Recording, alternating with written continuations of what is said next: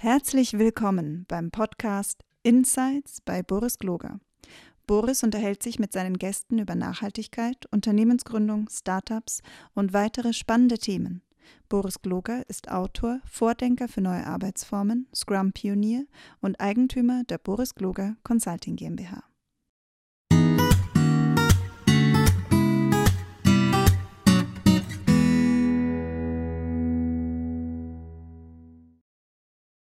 Hallo und herzlich willkommen. Schön, dass ihr wieder da seid zu meiner kleinen Podcast-Reihe, in der ich super interessante Leute interviewe. Ähm, manchmal Entrepreneure, manchmal Agilisten. Heute habe ich mir einen Kommunikationsspezialisten äh, organisiert, den Patrick Rombe oder Rembe. Nee, Rombe, oder?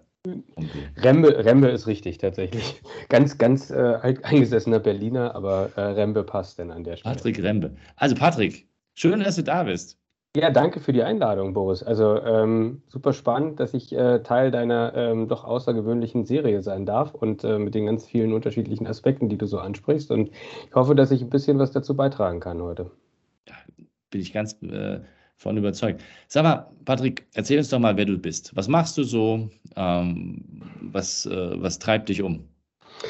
Ähm, das kann eine lange, lange Geschichte werden, aber ich fange mal einfach ganz hinten an, also aktuell sozusagen. Ähm, ich bin tatsächlich selbstständig, also passt ganz gut auch in das Thema Entrepreneurship und, und äh, Gründung und ähm, wie kommt man da eigentlich hin? Ähm, ich bin äh, selbstständig in der Un Unternehmensberatung, also sehr ähnlich, was ihr macht, allerdings mit dem Schwerpunkt Kommunikation und Operation, also alles, was mit dem Thema Prozesse, Optimierung, Tools, Digitalisierung zu tun hat in Bezug auf Kommunikation.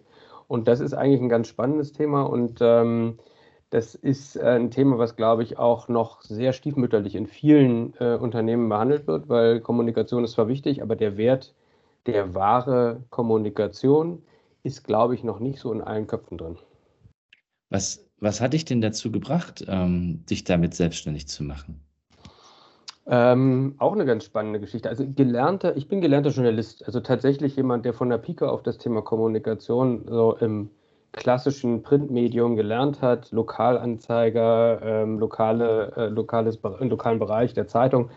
Und ähm, habe da so meine Themen gesucht und die Neugier hat mich eigentlich immer so getrieben an der Stelle. Und ähm, das waren auf der einen Seite die Themen, aber irgendwann bin ich dann übers Fernsehen hin zum Marketing gekommen, äh, habe in der Werbeagentur gearbeitet und habe dann zuletzt, bevor ich mich selbstständig gemacht habe, tatsächlich bei äh, einem großen deutschen Fotobuchhersteller gearbeitet, der europaweit tätig war. Ähm, kann man ruhig nennen, CW. Ähm, und dort war ich zuständig für den Bereich Content Marketing, also so ein ganz sicherlich sehr ähm, innovative Abteilung, ähm, die sich mit verschiedenen Dingen beschäftigt hat. Und ich hatte die ehrenvolle Aufgabe, eine internationale, europaweite Content-Datenbank zu äh, implementieren im Unternehmen, mhm. damit äh, das Thema Distribution, Erstellung, äh, Publikation zentralisiert werden kann mhm. und vor allem aber eben auch die, die Effizienz in der Nutzung, also der, der Werteverlust, den man eigentlich hat äh, heutzutage, dass man verschiedene Abteilungen hat, die verschiedene Contents, aber auch gleiche Contents erstellen, wo die eine nicht weiß, was die andere tut. Mhm. Das sollte sozusagen aufgebrochen werden und behoben werden. Das war ein sehr, sehr spannender Prozess, der über zweieinhalb Jahre ging oder fast drei Jahre, bis man es dann irgendwann mal in den Start gebracht hat. Und das war so ein Moment, der, der mir nochmal die Augen geöffnet hat, dass da ganz, ganz viel Bedarf ist in Zukunft, weil immer mehr Inhalte produziert werden von immer verschiedenen, mehr verschiedenen Abteilungen, die es so gibt im Unternehmen, aber oft nicht miteinander gesprochen wird. Wer macht eigentlich was? Und ähm, wo gibt es denn das und, und äh, wer hat denn da schon mal was gemacht? Und dann wird der Telefonhörer in die Hand genommen oder heutzutage Slack und andere Kollaborationstools, dann erreicht, ja. erreicht man aber nicht die richtigen Leute und dann, dann macht man es irgendwann selbst und gibt ganz viel Geld aus und, und verschwendet Ressourcen und, und ähm, ja, das war so der, der, der, der Startpunkt meiner, meines Gedankens, mich damit äh, tatsächlich in die Selbstständigkeit zu wagen. Und das hat ganz gut geklappt, obwohl das Gründungsdatum war der 31. Januar 2020. Und wir wissen alle, was danach passiert ist. Ja. Ähm, dann kam Corona. ähm, nee, aber ähm, nichtsdestotrotz, ich bin immer noch selbstständig und ähm, bin mit ganz großer Leidenschaft äh, dabei, weil es einfach äh, darum geht, Menschen zu helfen. Menschen Arbeit besser zu machen, Arbeit einfacher zu machen und Arbeit wertvoller auch zu machen an der Stelle und für das, was man da tut, auch äh, ja, ein gewisses Feedback zu bekommen und eine, eine, äh, eine Belohnung zu bekommen, indem andere und äh, Menschen im Unternehmen vielleicht den Inhalt weiterverwenden oder nochmal anpassen. Bevor wir auf das Thema äh, Kommunikation nochmal kommen in Unternehmen, hast du, hast du, musstest du sehr mutig sein oder, oder ähm, den, den Schritt in die, in die äh, Freiberuflichkeit unter, ins Unternehmertum zu wagen oder liegt dir das im Blut? War das, war das einfach oder hast du einfach ähm, gesagt, eh wurscht, ich mach's? Oder?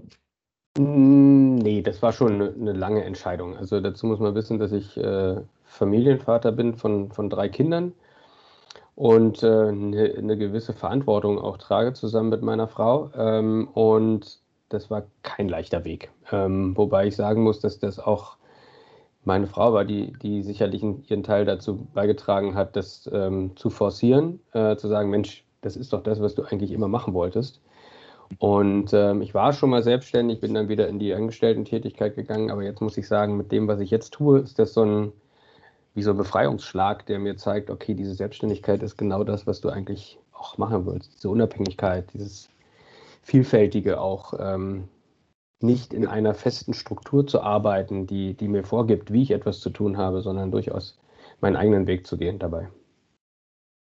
Ist es denn ähm, einfach, sich dann selbst zu organisieren, so als ich bin, weiß nicht, wie viele Angestellte du schon hast, oder überhaupt erstmal loszulegen und zu sagen, ich hab, muss, brauchtest du da eine Routine, die, die dir da damit in die Gänge kommst? Oder, oder warst du von Anfang an derartig gut gebucht, dass du eigentlich gar nicht gewusst hast?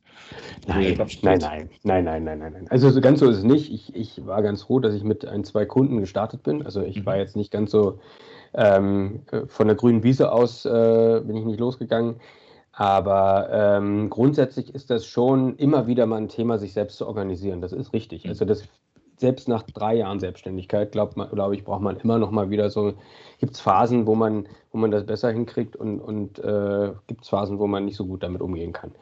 Ähm, ich, ich bin kein Mensch, der, der super, super organisiert ist. Das muss man einfach mal dazu sagen. Ich komme eher aus der Kreation und ich glaube, wenn du weißt, was Kreation bedeutet, da ist man ja nicht derjenige, der der, der da alles äh, perfekt strukturiert hat für sich selbst. Aber ähm, aufgrund der ähm, doch sehr abgegrenzten Projekte, die ich habe, also mhm. lässt sich halt in der Beratung immer ganz gut abgrenzen, wenn man nicht so ewig lange Projekte hat meistens. Und ähm, war das mit der Selbstorganisation ganz, ganz passabel, würde ich sagen. Also das habe ich ganz gut, ganz gut hinbekommen. Aber es ist tatsächlich ein, ein Thema. Also gerade jetzt auch mit Remote-Arbeiten und ähm, wo sitzt man, wo legt man Dinge ab, wie kommuniziert man, welche Tools nutzt man auch. Also wenn man mhm. mehrere Kunden hat, wie ihr wahrscheinlich auch, dann ist das mal Teams, mal ist das ähm, Slack, dann ist es mal wieder ähm, irgendein Projektmanagement-Tool, wo man äh, Monday.com oder, mhm. oder wie sie auch immer heißen. Und ähm, dann kommen noch die ganzen digitalen Whiteboards dazu, die man heutzutage so nutzt mit Miro und weiß ich was alles. Das ist schon eine echte Herausforderung. Also für jemand, der der Einzelkämpfer ist wie ich auf weiter Flur, also keine Mitarbeiter, ganz bewusst übrigens auch keine Mitarbeiter. Ähm, und ähm, das ist schon, schon eine ordentliche Herausforderung. Ich glaube, selbst Organisationsprofis kommen da an ihre Grenzen. Die letzte Frage zum Thema Unternehmertum weil du hast es nämlich gerade gesagt, ganz bewusst keine Mitarbeiter. Irgendeine Idee, warum? Also, oder kannst du sagen, warum, warum das für dich so eine Entscheidung war? Weil es ja okay, kann man ja sagen. genau, nicht. also da stehe ich auch zu. Also ähm, Ganz ehrlich, weil ich diese Unabhängigkeit meines eigenen, meiner eigenen freien Entscheidung mhm. ähm, nicht eingrenzen möchte. Und ich glaube oder ich weiß, sobald man dann Mitarbeiter hat, gibt es bestimmte Regeln, an die man sich zu halten hat. Ähm, da gibt es äh, Menschen, auf die man sich jetzt böse an, aber Rücksicht nehmen muss, beziehungsweise auf die man auch achten muss, die auch bestimmte Bedürfnisse haben. Und ähm, ich glaube, das war für mich so ein, so ein Punkt auch aus der, aus der äh, Angestellten-Tätigkeit heraus, diese Selbsterkenntnis zu haben, das, das bin ich einfach nicht. Also dafür bin ich zu sehr an vielen Stellen visionär und, und auch, darf man ja gar nicht nennen, das Wort heute, Querdenker, aber mhm. ist irgendwie, ähm, ähm, aber nicht in dem Sinne, wie es heutzutage leider sehr negativ verwendet wird, sondern schon jemand, der auch Dinge in Frage stellt immer wieder mhm. und, und hinterfragt auch. Und ich glaube, da ist die, die das Einzelkämpfertum ähm, doch der, der gangbarere Weg für mich selber. Mhm. Auch mit der lokalen Unabhängigkeit. Ne? Also zu sagen, wo bin ich eigentlich, wo arbeite ich, ähm, wo schlage ich meine Zelte auf. Würdest du das jemandem empfehlen, der so, der sagt, da hat er Lust drauf? Also ist, ich meine, klar, du würdest natürlich sagen, das ist der coolste Weg ever, aber was gibt es irgendwas, wo du sagen würdest, dass, wenn das einer probieren möchte oder eine probieren möchte, was sollten sie aufpassen? Also es hängt sicherlich von der Persönlichkeit ab. Also ich bin kein Mensch, der sich unbedingt mit anderen Kollegen so Smalltalk-mäßig austauschen muss. Ich denke mal, mhm. wenn man dahingehend jemand ist, der das braucht, dann ist so dieser, dieses Einzelkämpfertum wahrscheinlich eher nicht der gangbare Weg. Mhm. Ähm, ich glaube, wenn man aber diese Freiheit erstmal ausprobieren möchte, zu sagen, ich gehe in die Selbstständigkeit, weil ich einfach diese Unabhängigkeit haben möchte, dann ist es tatsächlich das ausschlaggebende Argument in meinen Augen zu sagen, das probiere ich erstmal für mich selber. Hängt natürlich auch von der Aufgabe ab, die man, die man macht. Ne? Mhm. Also schafft, kann man das alleine oder holt man sich den Freelancer dazu, wenn man irgendwie noch Unterstützung braucht. Aber ähm, ich denke mal, wenn man eher jemand ist, der mit anderen sich regelmäßig austauschen möchte, dann ist die, die Einzel, der Einzelgänger-Typus nicht so der richtige. Okay, das ist ein guter Punkt. Du, ähm, Kommunikation in Organisationen, was verändert sich denn deiner Meinung nach da in der, nächsten, in der nächsten Zeit? Weil ähm, ich bin ja auch mit Agil, Agil, unterwegs und das eine der mhm. verrücktesten und faszinierendsten Vorträge, die ich in der letzten Zeit dazu, zu dem Thema gehört habe, war eigentlich der vom General McChrystal, der damals, ähm, der vor Jahren ja schon gesagt hat, er macht Daily Scrums mit 7.500 Mitarbeitern, mhm. weil er sagt, selbst in der hierarchischen Organisation, die halt so eine Militärorganisation ist, war es unabhängig, also äh, unabdingbar, dass die angefangen haben oder anfangen mussten, die Kommunikation so zu verändern in ihrer Struktur. Also sie hatten zwar ihre Struktur beibehalten, aber haben die Kommunikation verändert, indem sie einfach gesagt haben, wir machen Daily Scrums mit 7.500 Leuten.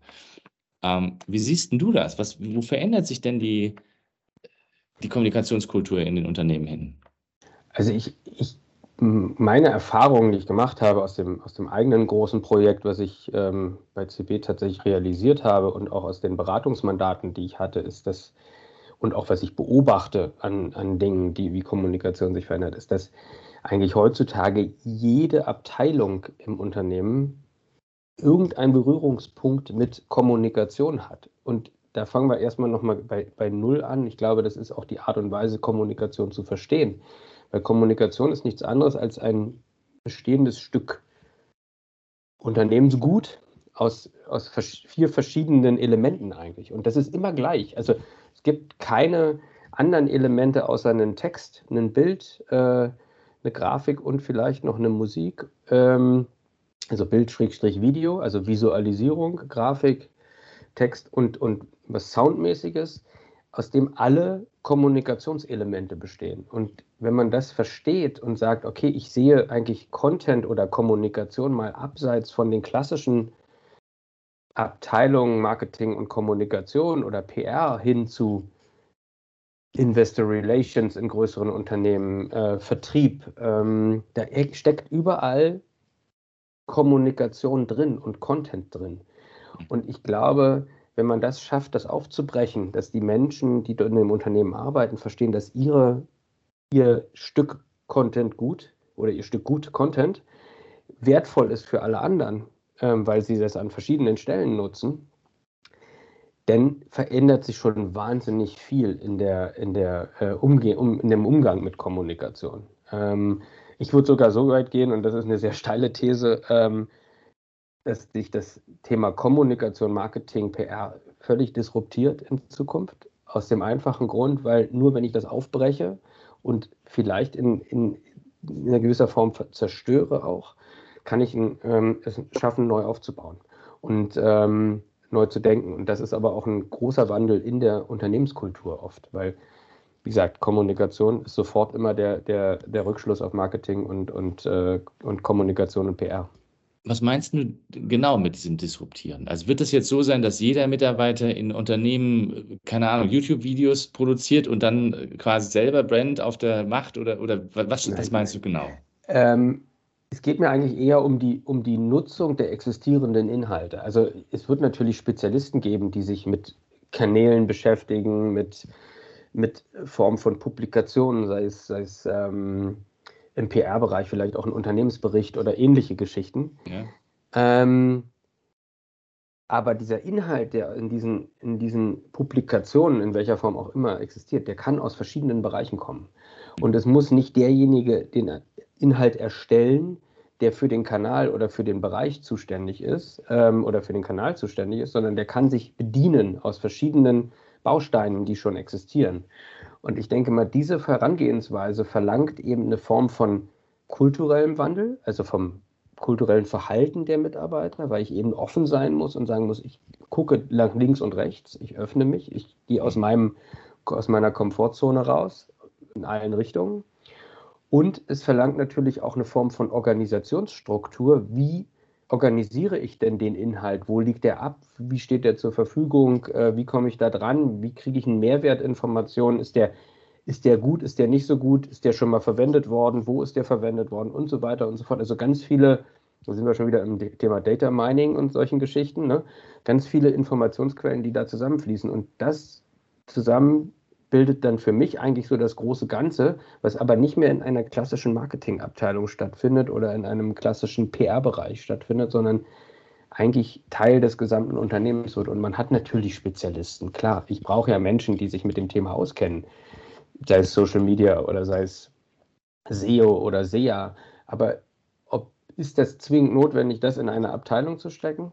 Da ist für mich das große Fragezeichen dahinter.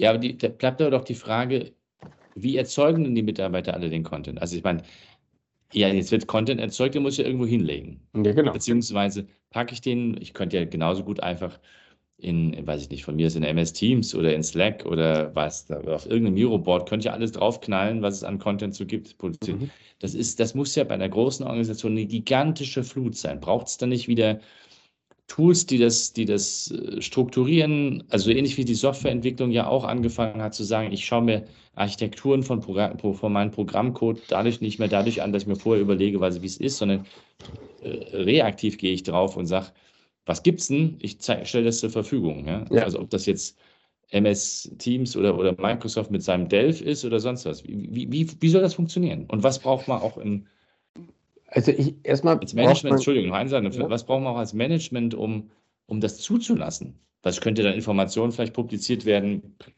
Weiß ich nicht. Ja, die also, man nicht so publizieren will. das ist sicherlich ein, ein großes Thema, was auch in der, in der, äh, auf der menschlichen Ebene der, der, des Transformationsprozesses immer wieder stattfindet, ist das Thema Vertrauen und auch ähm, Transparenz. Aber das werdet ihr genauso äh, wissen wie ich, ähm, dass das Thema Transparenz oft der große Dealbreaker ist, weil dann sieht der andere ja vielleicht, was ich tue und ähm, dann liegt da mein Inhalt und dann nutzt den jemand anders und das gehört doch aber mir und das habe ich doch ja. produziert und wie sieht man das denn und so weiter und so fort. Ähm, ich, ich glaube, wenn man mal ein, ein Beispiel nehmen kann, und ich finde, Spotify ist so ein, ist jetzt natürlich auch gerade aktuell wieder so ein Thema, aber wenn man da überlegt, wie viel an Flut an Informationen in diesem Kontext steckt, an Musik, Podcasts, ähnliches.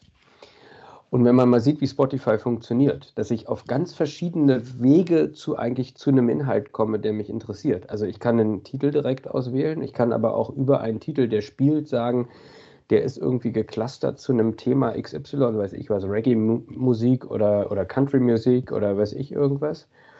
Und ähm, ich denke, wenn man so auch versteht, mit Content umzugehen, dass diese Teile des Inhalts oder der Kommunikation auch geclustert werden müssen in einer Art von Datenbank und zu sagen, ich habe eigentlich ganz verschiedene Wege, da auch Dinge zu finden. Weil jetzt nimmt man mal eine, Produkt, eine, eine Produktmarketingabteilung, ähm, die sucht ja ganz anders nach Inhalt, nach, da hat einen ganz anderen Bedarf an Inhalt als eine PR-Abteilung oder Investor Relations. Aber wenn die zu einem Ziel kommen und sagen, Mensch, da ist ja schon was geschrieben worden oder kann ich einen Teil von nutzen oder sei es nur an, an Informationsfluss, ähm, der verteilt wird, ähm, an, an, Informationsquellen, an, an, Wissenstransformation, die ich da hinkriege, ne? also zu, zu, anderen Bereichen. Ähm, ich glaube, da kann man ganz, ganz viel, viel Wert in diesen Content reinstecken, der, der bislang noch nicht so richtig da ist, weil es eben, wie du sagst, der ist in Teams abgelegt, dann ist er vielleicht im SharePoint abgelegt, im besten Fall noch. Klassisch ist ein lokaler Server, ähm, der aber nur Zugangsberechtigung für die Abteilung hat, weil alle anderen. Ja, Ja, ja, also du weißt, was ich meine, aber genau vor diesen Herausforderungen stehen wir. Und das bedeutet, ich weiß, was ich meine, aber genau vor diesen Herausforderungen stehen wir. Und das bedeutet, ich verhindere eigentlich eine effiziente Nutzung von Inhalten, die an anderer Stelle vielleicht weiterverwendet werden können oder aufbereitet werden können. Wie oft wird Inhalt produziert, der gar nicht mehr betrachtet, der wird einmal ausgespielt und dann ist er weg. Also der ja. aber vielleicht historisch betrachtet einen, Wert von 10, 15 Mal Neuverwendung äh, haben könnte.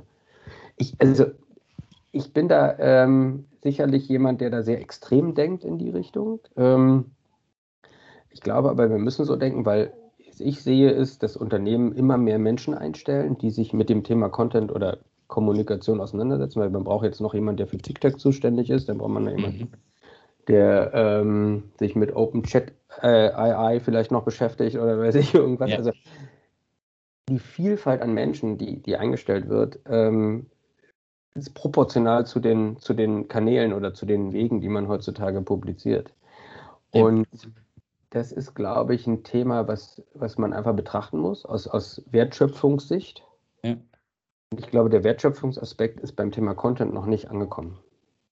Ich, ich, nenne das ja dann immer einen Paradigmenwechsel, wenn ich der Meinung bin, dass ein System an seine Grenzen kommt. Was du ja beschreibst, ist ja genau ein System an den Grenzen. Ich kann ja nicht ununterbrochen, also ewig viele Leute einstellen, weil ich alle Kanäle bedienen muss und dann alle Datenbanken durchsuchen muss und, und, jede, und jede Abteilung fängt jetzt wieder an, drüber nachzudenken, wie sie selber publiziert und das auch noch durch irgendwelche klassischen Schleifen der, äh, der Freigabe quasi jagen. Weil ich meine, welches, welche zentrale Stelle soll denn das alles jetzt noch freigeben? Also wenn ich das wirklich machen will. Also wenn ich so an YouTube denke und jetzt, oder du hast gerade Spotify benutzt, wer, wer, soll das denn alles kuratieren? Ich wüsste gar, also, wie, wie, kann, wie kann das gehen? Und was braucht es in der Organisation, um da ganz anders dran zu gehen?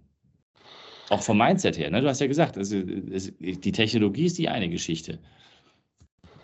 Also ich, ich das, da komme ich wieder zum Anfang meiner, meiner Aussage, nämlich der, der Wert eines Stück Inhalts. Ich glaube, wenn das verstanden wird, dass das ein wertvolles Stück, ein Gut, Unternehmensgut ist, wie ein, wie ein Mitarbeiter, ist jetzt falsch, ist kein Gut, aber weißt, was ich meine. Also ein Mitarbeiter, äh, eine Maschine, ein, ein, Stück, was ich produziere, was nach außen verkauft werden kann, damit ich Geld verdiene, ist genauso gut ein, ein, ein Text, ein Bild, ein Video, ein Stück Gut, was ich bewerten muss. Und wenn ich dieses Gut nicht bewerte, sondern einfach nur erstelle, weil ich sage, ich brauche jetzt mal einen Text für ein Produkt, den schreibe ich jetzt mal schnell. Kann ja auch jeder, kannst du mal eben, der Praktikant schreibt mal jetzt schnell den Text. Ich glaube, wenn das verstanden wird, dass das für ein, eine Wertschöpfung fürs Unternehmen ist, ich denke mal, dass dann auch eine Veränderung in der Wahrnehmung stattfindet, damit anders umzugehen. Und auch. Ja, gibt es da schon Tools und Methoden, wie man dann den Wert von so einem Stückchen Content äh, ermittelt? Also wie würde man ähm, das machen? Ja, es gibt es gibt es tatsächlich. Ich meine, wenn man sich jetzt mal überlegt, dass es ein, ich rede, also was immer ein gutes Beispiel ist, so ein Headless CMS. Ich weiß nicht, ob du davon schon mal was gehört hast. Headless bedeutet einfach nur, dass du eine Datenbank hast, die nicht irgendwie an einen an einen Kommunikationskanal. Also klassisches Webseitenmanagement ähm, ist ein Kommunikationskanal, ist ein CMS, was dahinter steht, wo ich meine Daten speichere. Der Trend geht dahin, immer unabhängig vom Kanal heutzutage Daten zu, äh, zu generieren und eben dann in den Kanal über eine Schnittstelle zu publizieren. Aber über die Publikation sammle ich ja schon mal Informationen. Also wenn, der, wenn das bidirektional funktioniert und ich sage, ich habe eine Bewertung mit äh, in, auf meiner Webseite, in meinem Social Media Kanal, Kommentare oder ähnliches und ich fliege, diese Kommentare können zurückfließen in die Datenbank und heften an diesem Inhalt dran, dann habe ich ja ein, ein Stück Wert, was sich dort äh, multipliziert, weil ich eben eine Informationsquelle habe. Genauso okay. gut können das interne ähm, Kommentare sein von Mitarbeitern, sagen, ich sage mal, der Vertrieb geht raus und stellt fest, der Produkttext, also da wird ein Produkt beschrieben, mhm. mit einer Farbe und mit, einem, mit einer Funktionalität und die kriegen immer wieder das Feedback, also was ihr da schreibt, ist totaler Bullshit. Ähm, wenn, das kommt ja oft gar nicht mehr bei denen an, die die, die, die Produkttexte erstellt haben vielleicht. Also weil es irgendwie unterwegs verloren geht oder der Vertriebler sagt, Mensch, ist eigentlich auch gar nicht so wichtig, aber ich gebe es mal in die Runde bei irgendeinem Meeting. Wenn mhm. das jetzt aber irgendwo an einem Produkttext als Informationsquelle hinterlegt werden könnte von, von einem Vertriebler, dann hat man damit schon gewonnen. Also ich, was ich sagen will, ist diese, diese Komplexität ähm, zu reduzieren, indem alle Mitarbeiter auch verstehen, dass sie Teil dieses Ganzen sind und dazu beitragen können, dass Dinge effizienter und besser sind und nachhaltiger sind in der Nutzung, das ist, glaube ich, der, der Wandel, der stattfinden muss. Also, dass es eben nicht heißt, na, die, die machen doch die Texte, ist mir doch egal, was. Also, das ist ja oft auch die Aussage. Ist nicht meine Aufgabe. Mit den Texten beschäftige ich mich nicht. Ja, aber es fängt, fängt es nicht auch damit an, dass ich mir überlegen muss, ja, weil du gerade den Vertriebsmitarbeiter gemeint hast, ja. Mhm. Das fängt ja schon dadurch an, äh, Garbage in, Garbage aus. Also, da müsst ihr dann anfangen, also ist, ist, es notwendig, dass ich mitdenke bei dieser Texterstellung oder müssen wir Systeme erschaffen, sodass es eigentlich automatisch passiert? Also bei deinem Beispiel mit der, mit der Webseite, wo die Contentpflege passiert, also wo die Kommentare erzeugt werden, mhm. kann ich mir vorstellen, das kann ich automatisch machen. Ja, die kommen automatisch ja. da rein und gut, und dann werden sie bewertet, gerankt und was weiß ich. Wenn du 30 Kommentare hast, ist wohl ein wichtigerer Text als wenn so. Genau. Äh, aber ist nicht die, die Konsequenz, dass wenn jetzt jeder anfängt, darüber nachzudenken, ob ein Text, Content etc wertvoll ist und dann auch noch die Kommentare. Also stellen wir jetzt vor, bleiben wir bei unserem Mitarbeiter, ähm, äh, Vertriebsmitarbeiterbeispiel, der geht jetzt mit dem Produktdatenplatz zu einem Kunden und der Kunde sagt, verstehe ich nicht, sehe ich nicht, Daten mhm. fehlen. Ja? Dann muss der sich ja wieder die Arbeit machen, das irgendwo hinzuschreiben. Mhm. Ähm, ja, das ist sicherlich der eine Weg, der gangbar ist. Ich glaube, dass das aktive ähm, Schreiben sicherlich auch dazu führt, sich nochmal anders mit der Thematik auseinanderzusetzen, kann natürlich auch eine Hürde sein, zu sagen, habe ich jetzt keinen Bock drauf, ich habe eh so viel zu tun. Ne? Ähm, ähm, ich glaube, dass, die, dass du trotzdem aber, ähm, was immer wichtig ist, sind Regularien festzuhalten. Also wie bewerte ich etwas? Ähm, weil nicht allzu oft steht man vor einem Stück Content oder einer Kreation und sage, ja, das Rot sieht aber irgendwie kacke aus. Ne? Das gefällt mir, das gefällt mir überhaupt nicht. Und wenn du dann nachfragst, sag, ja, was ist denn daran? Ja, ich finde einfach, Rot passt da nicht zu. Das ist ja keine qualifizierte Aussage, sondern man muss natürlich die Systematik dahinter so definieren, für sich selbst definieren, dass es natürlich auch eine qualifizierte Aussage erlaubt an der Stelle. Und nicht zu sagen, ja, weil mir persönlich der Produktname nicht gefällt, Deswegen muss der Produktname nicht geändert werden. Aber wenn es nachhaltig zu sagen, okay, wir haben jetzt in 500 Schulungen von 500 Leuten, haben 499 gesagt, das passt nicht zu dem Produkt. Ja. Dann kann man die Gründe dort anführen von den, von den Menschen und solche Geschichten. Also ich glaube, es ist so, so eine Hybrid-Geschichte äh, im Endeffekt. Ich weiß es aber noch nicht so genau, weil ich, das ist auch noch nicht so, dafür gibt es noch keine technische ähm, All-in-Lösung sozusagen, glaube ich. Wie würde denn jetzt ein, ein, Unternehmen, das jetzt zuhört und sagt, ähm, das macht schon Sinn, was der Patrick Muster erzählt, wir müssen das irgendwie in Zukunft anders angehen. Wie kann man sich da annähern? Also mit was muss man sich dann beschäftigen, um, um, um das, was du sagst, mit dieser Disruption vielleicht den, umgehen zu können? Wie, wie geht wie geht's Mhm. Braucht es eine Vision dazu oder, oder brauche ich, brauch ich irgendeinen, der sagt, ich muss jetzt hier irgendwie alle Contents, die ich produziere, egal wo ich bin, bewerten oder, oder wie fängt man das an?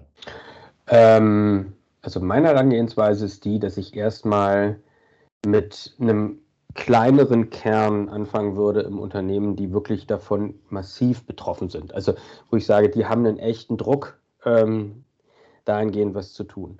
Und dann guckt man sich vor allem erstmal die Prozesse an. Also es ist tatsächlich es hört sich jetzt erstmal so sehr profan an, aber wenn man mal ins Detail geht und sich so einen Prozess anguckt, wer ist eigentlich an so einer Erstellung von Content dabei, wer nutzt den, wo wird der abgelegt, wie, wie wird der kommuniziert innerhalb des Unternehmens, wie geht es dann weiter? Und zwar alle davon betroffenen Abteilungen. Dann wundert man sich erstmal, dass es eben nicht mehr bei der Abteilung bleibt, sondern dann ist noch die, die Programmierung mit dabei, dann ist noch die, die ähm, die IT wegen irgendwelcher Regularien mit dabei oder GDPR oder sonst irgendwelchen Geschichten, dann ist der Vertrieb mit dabei und Produkt und, und so weiter und so fort. Und das, das Faszinierende ist, wenn Menschen in einem, in einem Workshop, in einem Raum zusammensitzen und das visualisiert bekommen, dann fällt oft denen schon mal, fallen die Augen runter und sagen, Stimmt, ich habe mich zwar täglich damit beschäftigt, aber so habe ich das noch nicht gesehen. Und das ist der Punkt, wo man eigentlich anfängt an der Stelle. Erstmal zu sagen, was sind denn die Bedürfnisse und auch miteinander zu sprechen.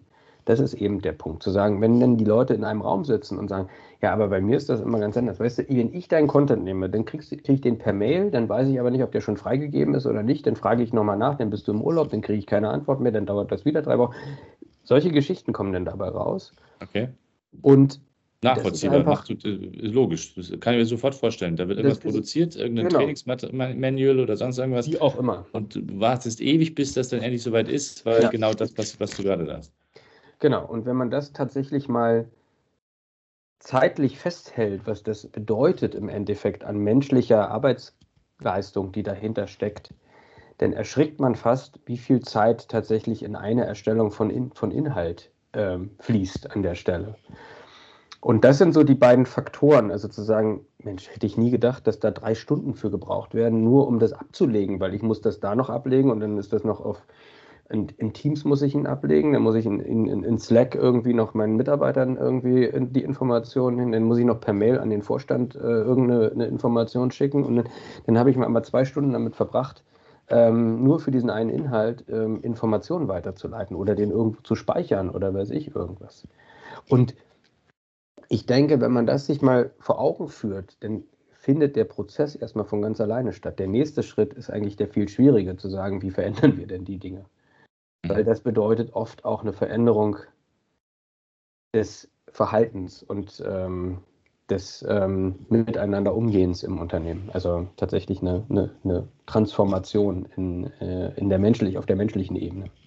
Ist denn die Lösung dann im Allgemeinen zu sagen, ich lasse den Content dezentral entstehen und lasse den auch dezentral publizieren? Oder würdest du sagen, nein, es muss trotzdem noch gemanagt werden?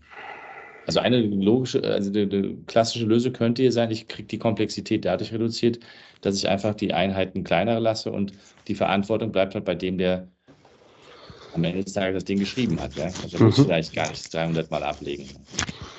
Ja, also ich glaube, die dezentrale Produktion ist total fein. Also die, die, die braucht man auch, also die Dezentralisierung, weil wenn ich versuche, etwas zentral zu produzieren, bedeutet das oft, dass ich viele, viele Menschen daran beteiligen muss, an dem, an dem Entstehungsprozess schon. Was, glaube ich, aber von der Dezentralisierung zur Zentralisierung gehen muss, ist die Ablage und die Verbreitung. Also zu sagen, ich habe, ich produziere den dezentral mit einem kleinen kleinen Team oder vielleicht mit drei, vier Leuten, vielleicht ist noch eine externe Agentur mit dabei, die mich unterstützt oder wie auch immer.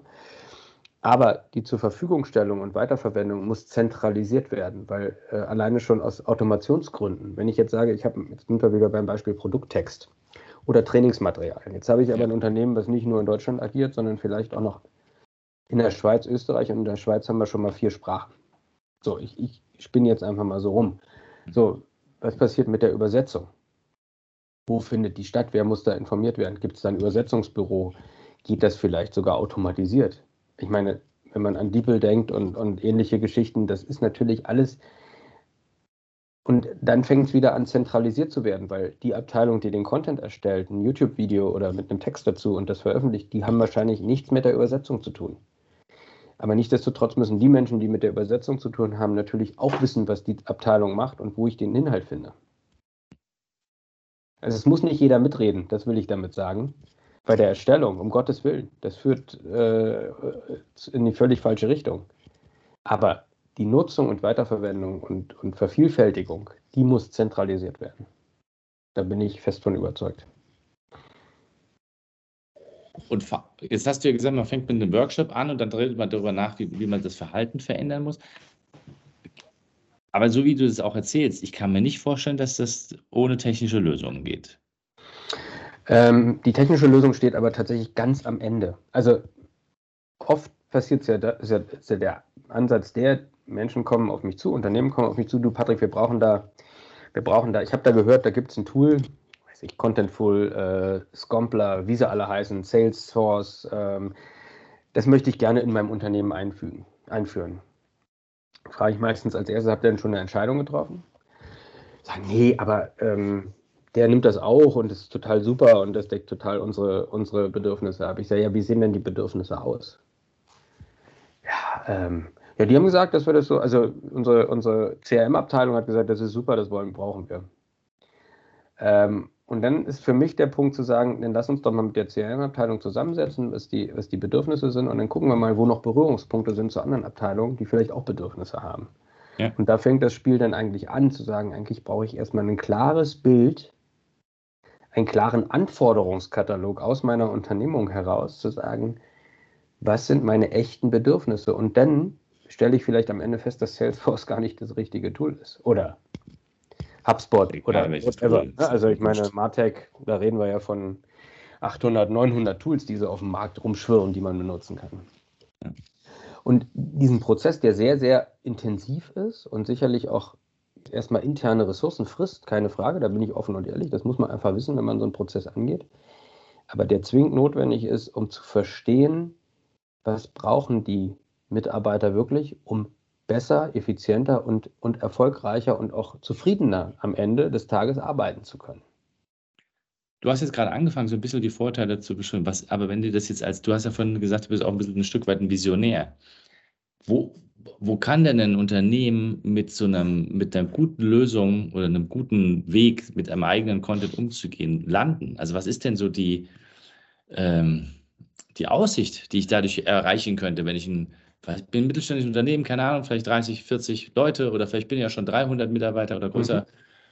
Mhm. Wo, wo, ist der Benefit? Warum sollte ich das machen? Was habe ich davon am Ende des Tages?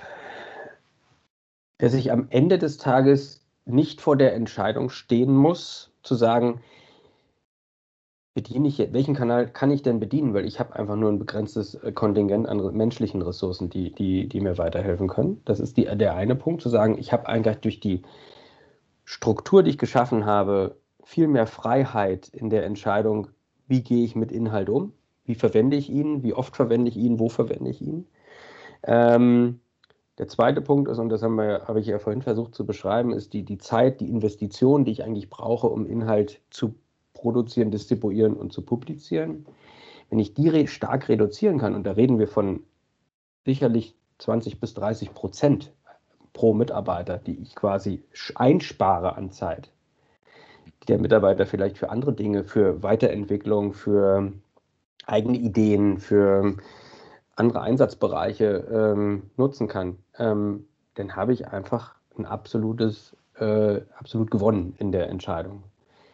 Und die Investition wird sich einfach rechnen irgendwann, weil jedes Unternehmen steht vor der Entscheidung, wie viel, welchen Kanal bin ich jetzt auf Facebook und Twitter und ist Twitter überhaupt sinnvoll oder nicht? Oder dann mache ich einfach die gleichen Inhalte und also diese Fragen ja, also, stellen sich ja ganz viele. Von, wir, von uns also wir mussten sind auch ständig daran nachdenken, äh, bespielen wir jetzt noch Twitter oder LinkedIn oder bespielen wir äh, jetzt auch noch TikTok oder wer soll das denn alles machen? Also so viele Leute kann ich ja gar nicht einstellen, ähm, wie ich da vielleicht bräuchte, wenn ich das alles konkret, ich meine, dafür sind wir viel zu klein. Ja. So, ähm, die Frage, die sich ja natürlich so in der Sekunde auch nochmal anstellt, ist, wenn man dir so zuhört, dann wird ja aus jedem Unternehmen eine, kann man das so sagen, eine Zeitung, eine, eine, eine, eine PR-Maschine, also weil wir, wir, wir, sind wahrscheinlich alle am Ende des Tages dazu verdonnert, ganz, ganz viel Content ähm, zu produzieren und, und unsere Marke und unsere Services auf die Art zu, zu verbreiten, oder ist das so? Also muss jedes, jedes Unternehmen ein Public Relation House werden oder so? Nee, also da bin ich tatsächlich ganz anderer Meinung. Also ich glaube nicht, dass jedes Unternehmen Verlag wird. Das ist auch die völlig, der völlig falsche Ansatz, weil es geht ja nicht um, um einen Nachrichtenwert oder einen, eine, eine, eine Informationsquelle, die ich ähm, in einem, einem breiten Publikum zukommen lasse, sondern das ist ja oft sehr zielgruppenorientiert, ähm, das ist ähm, markenorientiert, wo positioniere ich mit meiner mich mit meiner Marke und es ist ja auch nicht immer nur die Frage der Kommunikation zum Endkunden oder zum, zum potenziellen Käufer meines Produktes, sondern es ist ja auch eine Frage der internen Kommunikation. Die gab es ja früher auch schon. Also die ist ja jetzt nicht deswegen neu erfunden worden. Und ich habe ja. auch ein Handbuch irgendwo für eine Maschine, die ich ablegen muss oder eine, eine, eine Urlaubsregelung oder eine, überhaupt ein Regelwerk, was ich vielleicht fürs Unternehmen habe oder, oder Ziele oder was auch immer, die ich irgendwo ablege. Und auch dafür kann man diesen, dieses, diese Herangehensweise natürlich nutzen, weil auch das ist ein Stück Text oder ein Stück Bild oder ein Stück. Ja. Und, und das Potenzial einer, einer solchen Denkweise ist halt an einem Vielfaches, wenn man diese Zentralisierung nimmt, an einem Vielfaches höher, als wenn ich das alles separat, also dann die PR-Abteilung, HR-Abteilung, wie viel Content produziert so eine, so eine Mitarbeiterabteilung. Ja? Also das ist ja äh, immens, sage ich mal, was da, was da zustande kommt. Oder jetzt auf euer Unternehmen bezogen. Ihr habt ähm, Beratungsmandate, da werden ja auch Inhalte produziert. Ja, jetzt sind die irgendwo abgelegt. Ähm, jetzt seid ihr noch relativ klein, sage ich mal, oder kleiner mit 30 bis 40 Mitarbeitern, aber auch die müssen untereinander ja den, das Wissen transferieren sozusagen. Und oft ist das denn ja, dann nimmt man SharePoint vielleicht oder irgendwie sowas.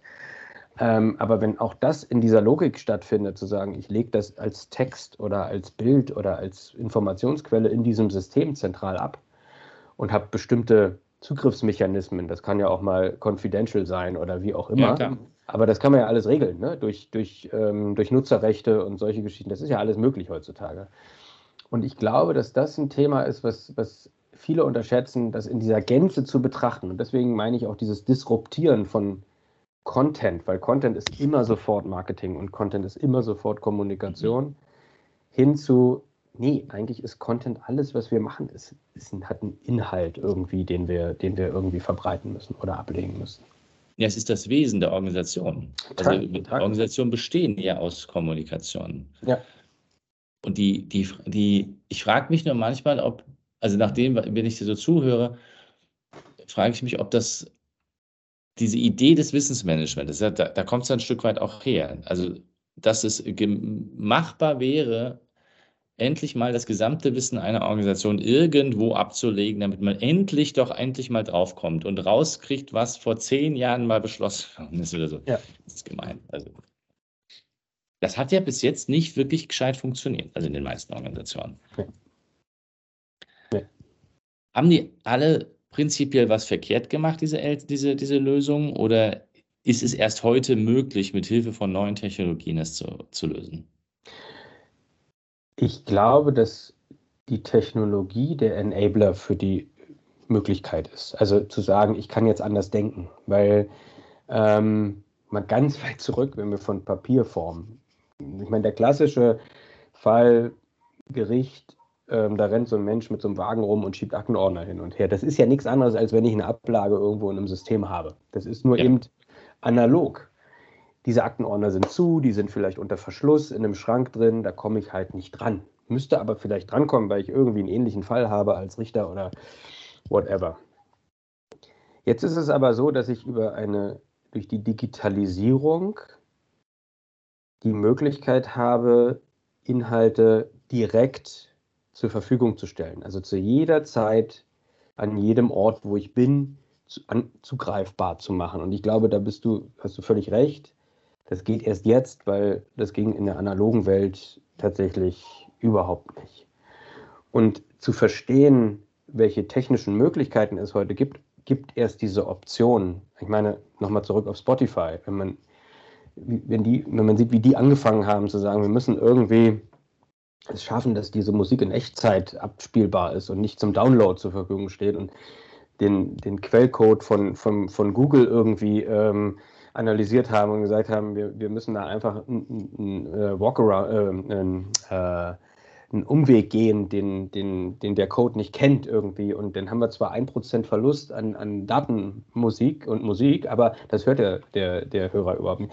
Ich glaube, dass man einfach verstehen muss, sich anders mit der Thematik auseinanderzusetzen und zu sagen, was habe ich eigentlich für Möglichkeiten? Und wenn man sich OpenChat äh, AI anguckt, ich meine, das ist krass. Das ist gigantisch. Und das ist eigentlich auch so ein, Punkt, der eigentlich ein super Beispiel ist dafür. Ich gebe da eine Phrase ein und sage, schreib mir einen Text über, also ich habe vorhin mal äh, die äh, Flex, ähm, Demand-Side Flexibility, weil ich mich auch noch mit dem Thema Energy ähm, Transition auseinandersetze in einem anderen Projekt. Aber und Demand-Side Flexibility heißt eigentlich nichts anderes, dass, dass ähm, der Konsument selbst bestimmt, wie er den, die Energie verbraucht und wann er sie verbraucht und diese, diese Flexibilität eben von wem und wo kommt die Energie her und so weiter.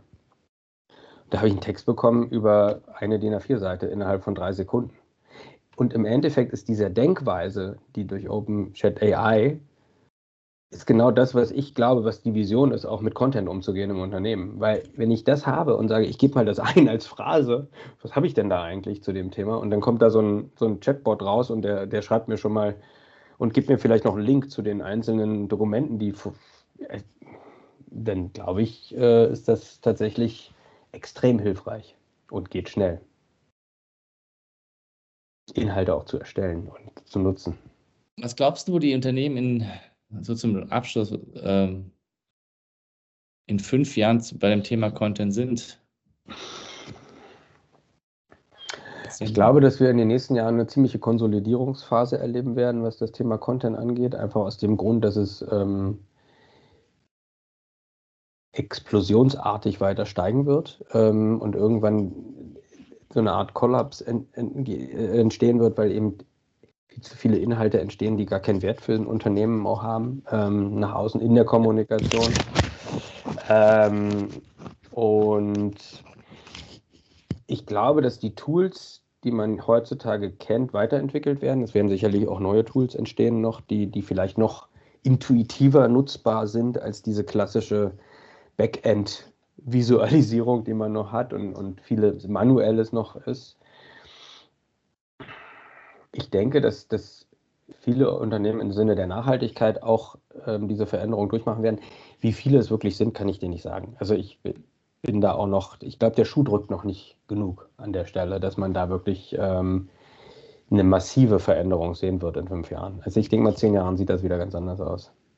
Ne, ich denke, wenn du, wenn du, wenn du sagst, ähm, es geht ja auch um Nachhaltigkeit, fällt mir in der Sekunde ein, ich bräuchte ja auch alle Daten meiner Lieferkette und müsste ja auch eigentlich alle Dokumente aller meiner Lieferkette haben. Also ich, ich, was mir so in, in, den letzten Monaten und Jahren klarer wird, ist, wir denken viel zu sehr nach, nach wie vor in organisationsbezogenen Kontexten. Ja. Und OpenChat, ah, ja, hast du jetzt, jetzt erwähnt, aber was, was wäre das denn für ein Wahnsinn, wenn sich so ein Cluster von Unternehmen, die sowieso zusammenarbeiten, bereits äh, äh will ich sagen würden, wir kaufen uns, was weiß ich, OpenChat AI oder was immer das für ein Tool ist. Und wir hauen mal alle unsere Dokumente da zusammen, ja, weil dann hättest du eine echte Produktivitätssteigerung, weil dann wüsstest du ja, was in deinem Liefer, beim Lieferanten passiert und umgekehrt. Total. Total. Also ich, ich glaube, dass die, dass die Digitalisierung erst die Möglichkeiten bietet, jetzt so überhaupt zu denken und daran zu gehen an die Geschichte. Und ähm, das macht mir natürlich Hoffnung und macht mir nicht Angst. Also zu sagen, nimmt jetzt, nehmen die Tools jetzt irgendwelche Arbeitsplätze weg oder sowas. Ich glaube, sie ermöglichen Dinge anders zu machen und vielleicht ähm, Menschen, und da bin ich wieder beim Anfang meiner, meiner warum mache ich das eigentlich alles? Weil ich möchte Menschen gerne helfen, besser und zufriedener zu arbeiten oder die Arbeit, die sie machen, mit mehr Spaß auch zu machen. Weil ich habe in den letzten Jahren sowohl im Angestelltenverhältnis als auch im Berat immer wieder einen hohen Frustrationsgrad mitbekommen. So, also alleine schon ja, jetzt schon wieder ein neues Tool und wir machen doch schon, das funktioniert ja schon nicht und, und ähm, dann haben wir noch ein Ticketsystem bei uns, da muss ich irgendwie in der IT immer irgendein Ticket lösen, damit die überhaupt mal irgendwas machen. Und ähm, ich würde aber gerne gleich das Problem. Also da sind so viele Dinge, die einfach nicht gut funktionieren. Und, und ich denke mal, wenn man da ein Stück besser werden kann, zufrieden, mehr, zufriedenere Mitarbeiter zu haben und Menschen zu haben, die wirklich jeden Tag gerne zur Arbeit gehen, dann sagen, cool. Da ähm, ist ja total einfach, weil ich ich brauche jetzt gar nicht mehr die Zeit, die ich früher gebraucht habe und mache noch viel bessere Inhalte und, und kann noch viel mehr machen. Und, und ähm, ich glaube, dann hat man, dann hat man nicht nur monetär gewonnen, sondern auch ähm, humanitär, sage ich jetzt mal so ganz äh, profan. Ja, also mir, mir hast du richtig Lust gemacht, mich da mal mehr mit dem Thema auseinanderzusetzen. Wo finde ich denn mehr Infos über den Patrick Rembe? Also ich habe so eine klassische äh, selbstständigen Ein-Mann-Webseite, das ist mehr so eine Visitenkarte. Ähm, sicherlich ganz viele Link äh, Infos sind auf LinkedIn. Also ich habe mein eigenes LinkedIn-Profil, das kann, äh, kann ich auch gerne nochmal oder du nochmal teilen, wenn du den Podcast ähm, ja. veröffentlichst.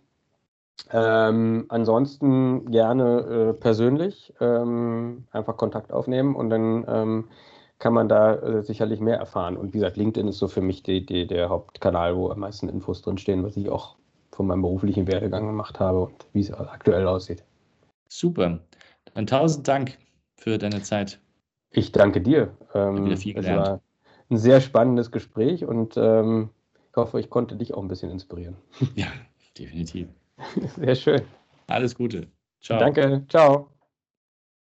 Diese und weitere Podcast-Folgen findest du auf Spotify, Apple Podcasts, YouTube und natürlich auf der Website www.insights bei borisgloger.com. Boris Gloger Consulting ist deine agile Strategieberatung. Besuch uns auf der Website www.borisgloger.com.